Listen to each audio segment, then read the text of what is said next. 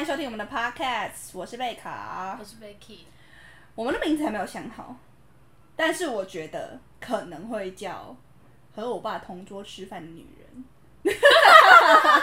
或是别的。但你不觉得这个名字听起来就很像要聊天的情境吗？嗯嗯，就很和我爸同桌吃饭的女人，就好像今天我们要开瓶红酒那种感觉。现在恭喜我们来到第二集。虽然我们是一口气录两集，哎、上班族是很劳碌的好吗？我们很累，我们我们真的没有时间。那我们今天要聊一个很可怕的话题，通常这种事情就要丢在任何网络平台都会爆炸那种。我们今天要聊欧巴跟我谈恋爱好吗？之偶像可以谈恋爱吗？先从灿烈开始，对，就我们其实主要是因为灿烈这个新嗯，闻。因为灿烈的新闻，那他就是贝卡就是一个灿烈大脑粉，对，我就是灿烈大脑粉，我就是爱帅哥。我跟你讲，灿烈，我觉得我会把灿烈至今哦都放在 S M 公司颜值最高的人，我至今都还觉得是灿烈。就我觉得灿烈真的太帅了，嗯，灿烈很帅，而且又高，对，又高真的是又高，而且现在又很壮。对，你要你可以大概先讲述一下灿烈这件这次的事情好了。现在这次事情，他自称女友，嗯，交往三年女友，就出来讲说他其实是一个大渣男，然后发一个发了很多照片，你可以先讲一下那个照片内容啊。照片内容就是有抱在一起，然后过生日，然后还有接吻的对照片主要是这个照片。然后就说，但是就是灿烈在这之间，他有就是上过很多他想上的人，他都上了。对，那我觉得灿烈这件事情，你先讲好了。你觉得你对于这次整体，就包含后来公司的做法，你有什么看法？我是觉得，就灿烈那么帅，就是如果还要这样子，我觉得也合理。但我觉得你不需要摊开让大家都知道，就是连不认识他的人都要来骂他。哦。就尤其有些就是因为他其实就闹那么大，其实，在各就是台湾各大平台新闻新闻平台上面都看得到，嗯。然后很多甚至完全不知道惨烈是谁，嗯。或者惨烈是什么团体，就完全不认识他的人都要出来骂说哦韩国人就是这样，嗯韩国男人就这样啊，长得帅就这样之类的，嗯。我觉得关你什么事？然后就是会讲说他是什么韩版罗志祥之类的，嗯但我是觉得可能女生真的很生气吧。我我自己个人的看法是，我是真的觉得，如果他是要说这些，其实我内心是相信的。他说什么灿烈某些行为，我我是相信的，我绝对相信，因为我是粉丝。我觉得我第一个是心疼他的名声嘛，第二个就是我会觉得。就是其实他能今天能走到这一步，就当然是公司最主要帮忙，当然我觉得自己本身也很努力。但我听起来好像脑妹了，听起来超像脑妹在护航哎、天哪！我不要讲好了。我自己个人觉得灿烈的私生活并不影响我对他的个人观感，因为我我只是觉得他长得很帅，我没有很爱他的灵魂。我觉得我爱的灵魂可能是允浩的灵魂。哦，就像灿烈人就是在演唱会上会就是看正妹，看这对边对，然后看他瘦大奶看大奶。我还是会觉得这件事情就是争议性还是蛮大的，因为其实后来我因为我就是粉丝嘛，然后所以我有看到非常多中国的网友出来帮他洗白，然后。其实我后来有看到一些蛮厉害的证据，就是比如说那个照片是怎么合成的啊。当下发现的时候，就当然是风向就一面倒，就是互灿烈。但因为现在已经过一阵子，我再再回想，就是其实因为灿烈那个跟女友合照的那张照片，就是那个动作其实蛮常会出现的。我的意思是说，它不一定是合成的，就是他可能真的是那张照片。可是因为那个动作，他的 IG 版上有类似的东西，所以好像粉丝就会觉得是合成的这样。哦，但是我觉得他很屌的地方是，他就销声匿迹。嗯，他直接就消失，而且完全没有发任何声明，或是也没有发任何文，就是要道歉或者是什么，对就完全没有，对，就感觉人间蒸发的感觉。我觉得很厉害，就是他完全人间蒸发，而且他也没有对这件事情有更多的回应。你觉得这算默认吗？我觉得就是安静，就是像是李宗盛应该安静，他不安静的状态一样。我觉得他在等风头过吧，感觉灿烈在等风头过。那你觉得他还会他还有机会吗？如果是我，我会给他机会。如果是我，就会给他机会。当爸爸都有机会了，他怎么没机会？当兵也蛮有可能的，而且因为当兵回来就是真的很久了，因为韩国当兵时间太长了。但我觉得我们今天只是以灿烈这个东西，就是刚刚是时事嘛，来当一个开头。我觉得我们今天主要想要聊的是偶像可以恋爱吗这个话题。那我们先听听看朴敏英怎么说，偶像恋爱的真理到底是什么？我先问一下，你有看他的私生活节目吗？对，然后我在这边稍微解释一下哈，就虽然我跟妹已经算是同科同种的追星生物，但是如果硬要分的话，我觉得还是有些许的差别。哎，说真的，我觉得我们的属性各方面都蛮像的。但如果这硬要分的话，我觉得你应该还算是全 idol 派。哦，我算全 idol 派。对，我觉得我还是比较偏综合，然后我觉得我戏剧的比重蛮高的。就我真的很爱看韩剧，但是你你真的是算全 idol 派耶。我韩剧只看那种。有 idol 演的，什么就演的、秀智演的那种。但我我我就是基本上不挑，我觉得韩剧我都看。我们今天是要讨论，就是呃，在他私生活里面，它里面有讲到一部分，就是那个追星恋爱的一些真理。它里面有一段迷妹真言，我觉得这是迷妹真言。如果这个宇宙。也也可以出一本什么追星手册或者迷妹圣经的话，它应该就像摩西十诫里面一样，它在其中里面的一条。我来朗诵一下当时的台词。当时就是安普贤不是演那个跆拳道手嘛，他那时候就是演他弟弟吧，还是什么的哥哥哥哥，我有点忘记了。然后呢，他说他那时候就问他们说：“欧巴可以恋爱吗？欧巴可以恋爱吧？”然后就他就回答说：“可以恋爱，不过不可以被发现。”他说：“欧巴是我吃不到葡萄，但是不可以是别人嘴里的葡萄。”他说：“偶像跟粉丝说难听一点是贩售者和消费者，说着我爱各位粉丝啊，我只有你们呐，你们常住在我心里啊之类的，那就是类似爱情的情绪。可是这样的欧巴竟然谈恋爱，这个严格来说是商业道德问题。”这是他当时里面的一句台词。然后我那时候当时在看的时候，我就觉得啊，好重哦！我又觉得根本就是真眼，你知道吗？你同一种说法吗？妹？我记得我们那时候就是伊登跟泫雅恋爱的时候，就在应该是在他私生活播之前。然后那时候我们就讨论过，然后那时候就讲说，我爸当然可以谈恋爱，不要被发现啊，你就不要被爆出来就没事，就你下面要怎么恋爱都没事。我我自己是觉得，我觉得粉丝没有要我们没有在想象欧巴是我男友，就我觉得我们我们知道他是偶像。我们只是觉得他是一个共有才，我们当然没有觉得欧巴不能谈恋爱，我们也是人，我们也会想谈恋爱，我们并没有要求欧巴不能谈恋爱，但是还是希望他有一个共有才的形象，因为我觉得我们就是在追求一个距离感，自己心态是这样，就是我觉得你当然可以谈恋爱，但是我会希望不要被发现，或者是很低调的恋爱。我觉得其实我以前不是这个心态，我小时候真的是会气到疯掉那种，谁跟谁谈恋爱，跟他谈那女生就是丑婊子这样子，从此就讨厌这样。但不知道为什么，我觉得可能是我长大，然后追星的心态不太一样。最后我觉得可能就真的是这几年真的毁了我太多偶像，然后加上我觉得有好几位哥哥姐姐就是相继过世，我觉得我对于追星这件事，佛系追星了，你知道，就会有点别无所求。我觉得我每一年就是在新年新希望的时候，我都还是会替他们希望偶像可以健康快乐就好。剩下的就要不要恋爱啊，跟谁恋爱啊？我觉得我自己本身已经没有太 care 这件事情。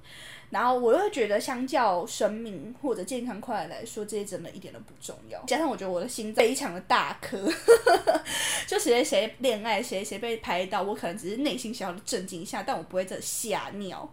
我跟你讲，吓尿有什么？第一个闪婚，第二个怀孕，第三个闪婚加怀孕。哎，我没有在说，我在说谁哦？我是真的觉得，就这是闪婚怀孕这，我可能最近才会有点觉得，哦，有点偏踩到雷。改天我也闪婚加怀孕的话，那可能我跟我爸一起成成长时刻就到来，你知道吗？就等我那时候可能就可以接受，就是偶像闪婚加怀孕这样哈。偶像谈恋爱，你觉得像是机会命运吗？同样是偶像哦，怎么会差这么多？是因为有没有在卖男女友人设？对你讲到重点，这就是我现在想要今天想要再多聊的这部分，就是关于几个 tips 好了，偶像谈恋爱要拿捏一些什么？你觉得有没有比较好的公开方式，粉丝比较会生气，还是都不行？我就要生气这样。但我觉得如果是偶像，就是你真的在卖男友男女友人设的偶像，你怎么公开都一定会掉粉，一定会粉丝生气，因为粉丝会觉得我砸那么多钱在你身上。嗯，太阳那种，或者是演员，嗯就是你只要不是太夸张，闪婚、怀孕，然后或者是就你真的被拍到，然后不承认，然后就是拖很久，然后最后真的出了什么事 之后才承认的话，那我觉得粉丝都不太会生气。但我觉得，因为卖男女友人设一定会生气，因为因为他们都觉得，就是比如说他花那么多钱去牵手，那你跟他说你爱他，然后就你爱别人那种，嗯，就这种就是粉丝有点没办法接受。偶像公开恋爱其实有关乎到很多东西。第一个，我觉得是现实的形象，我觉得这可以讲很多。就其实偶像有分，比如说什么男友派啊、老公派啊，我之前有听过什么犬派，还有猫派。那是脸像，你知道猫派是谁吗？猫派是金明珠是金明珠吗？我之前有听说，就是江丹是猫派，哎，哦，江丹江可是江南不知道，但我觉得江南脸蛮狗的，是因为江爱爱猫。哦，OK，好，这不重点。偶像本身有不同的形象，比如比如说实力派偶像，就像是我们刚举的太阳的例子嘛。但我是真的觉得太阳它的公开的方式是非常理想化，跟我觉得非常缓和、低调又我觉得循序渐进的，因为他是一开始就先公开恋爱嘛，他是先恋爱然后再结婚，而且恋爱跟结婚中间有隔好几年。我觉得有很长的时间可以适应跟缓冲，爱女友那种形象，就会让可能一开始不太能接受的，后面都还蛮祝福的。我觉得蔡阳是一个真的蛮，我我觉得算是这么多年来最成功的一个案例吧。嗯，第二点，我觉得很重要就是低调。我觉得低调真的超级重要，低调爱不要晒。你觉得就是因为不低调是最失败的例子？一等啊，一等吗？一等跟泫雅超不低调的。可是一等跟泫雅他们有一派的人是爱他们的，哦，爱他们恋爱的。但我觉得爱他们恋爱的是泫雅粉丝，哦对，我爱的是伊登，就是陪他共粉丝。对，没错，你讲到重点了。爱他们恋爱派的是泫雅的粉丝，我身边几乎没有看到就是陪他公粉丝爱他们恋爱，但我身边没什么陪他公粉丝啊。只有我，哎、在那边真的是要大力推销陪他公，我们真的很爱陪他公、真啊，的陪他共。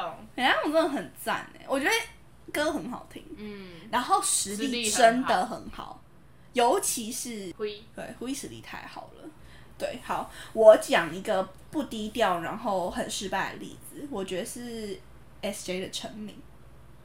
哦，陈明很，no，My God，我觉得陈陈敏是太失败，而且我觉得到现在看就有点就偏笑话的哦，感觉。这是笑话，他们都很闹。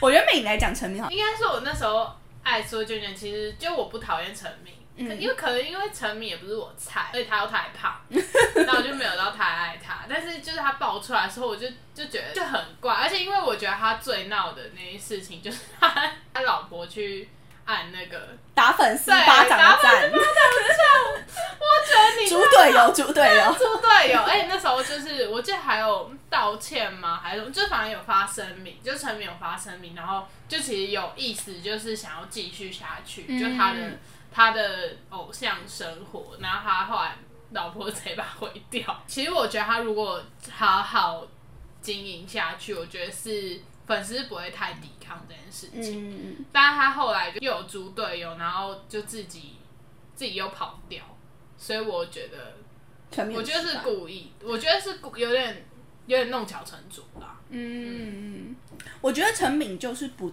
不够低调，嗯，因为其实我自己是觉得，因为毕竟他就是还是一个偶像偶像出身，而且他那个时候也没有任何的定位，他那时候就还是偶像。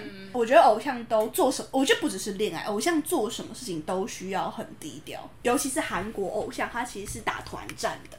它不仅仅是关乎到自我形象，它其实还是有大队的形象啊，对啊。我觉得不低调然后失败的成名是一个蛮好的案例啦。再来第三个，我觉得比较重要的因素是粉丝的年龄层。你偶像当久了，虽然还是偶像，但是你老了，粉丝也会老。然后这必须得承认的是，你看我们从十几岁追到现在，有没有带着粉丝一起成长那种感觉很重要。至少对我来说。我还蛮在乎的，我觉得追星就好像是在装满我整段的青春人生。虽然他们离我们这么远，但是有在某些 moment 都会觉得我们跟他离得特别近，而且会有一点互相陪伴，然后彼此拥有的感觉。跟偶像非常近的 moment 就是我在看呃 G D 去当兵前最后。一次的巡回，我看了好多场嘛，那时候就跟着他到处飞了好多个地方，因为那是最后一次巡回呢。他的最后一场在台湾，我看的是是有 IU 的那一场，已经全部都结束了。G D 就在舞台上面跟所有的粉丝行大礼，真的会觉得那个 moment 会觉得我跟他特别近，会觉得那个空间里面就好像就只有我粉丝。跟偶像本人，还有一个是我在看 Super Junior 演唱会的时候，虽然我我我没有追 Super Junior，就是从以前追，但是我是后期就是比较喜欢嘛。我记得那时候利特有读一封信，嗯，有台湾粉丝跟 Super Junior 有一种很特别的情感在里面。然后那时候利特就有讲到 Sorry Sorry 在台湾蝉联了多少多少周的冠军这件事情，然后还有他有讲说 KBox 榜记录这样。在那个 moment，我会真的觉得我跟偶像是特别近的。某些时刻，我会相信这个很特别的连接，很特别的关系，就是还蛮温馨的。跟着粉丝的年龄层的成长，慢慢慢慢的公开，也是比较好的。跟粉丝分享你的人生。最后讲一个，我觉得很重要，就是诚实。诚实就是一个，如果你没有被拍到，那就是藏；那如果被拍到，那就承认。就是不需要一直在骗来骗去，我觉得蛮没有意思的。你一直骗我们，你真的只是把我们当成赚取金钱、帮公司换砖的工具吗？对不对？但我刚刚有说，但我觉得我现在就是心态已经比小时候健康非常多，然后接受度也很高，所以当然就是希望大家的身心灵都可以再健康一点，然后再加上这个产业可以再更人性化一点。如果要公开的话，就是要诚诚实实的，然后坦坦荡荡。好，我觉得今天废话真的超多。你觉得会有人想要收听我们讲废话吗？分享超多，就是其实我觉得我们今天只是在分享一些，就是自己追星这么久来的心路历程。关于偶像可以恋爱吗？我觉得我们今天主要今天在就讲一些粉粉色的心心酸吧，心声啦，就是不能说心酸，粉色的心声啦。就这么多年，然后看这么多偶像，有的成功啊，然后有的。有的不成功，然后有的就被骂很惨，然后有些人就幸福快乐。好，谢谢大家今天收听和欧巴同桌吃饭的女人，我是贝卡，我是贝我们下次见，拜。